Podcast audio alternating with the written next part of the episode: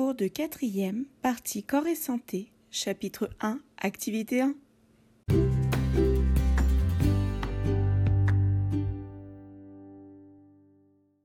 Bonjour à tous, j'espère que vous allez bien.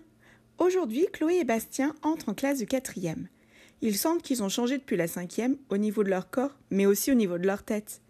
Ils se sentent grands et ont envie de faire ce qu'ils veulent. Pouvez-vous les aider à mieux comprendre certaines décisions d'autres adultes pour qu'ils fassent leur propre choix en toute connaissance de cause En effet, quelle décision dois-je prendre pour ma santé? Plus particulièrement, Chloé a eu ses premières règles.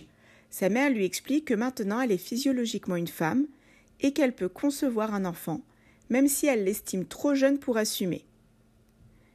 Cela nous amène à la question quels changements permettent, à partir de la puberté, de concevoir un enfant et comment cela peut-il rester un choix?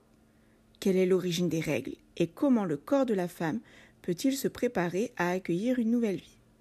Nous commençons donc l'année avec le chapitre 1, la transmission de la vie chez l'homme. L'année dernière, vous avez déjà eu certaines bases concernant la puberté et la physiologie des appareils reproducteurs masculins et féminins. Si vous ne vous en rappelez plus, merci de réactiver vos connaissances en les révisant.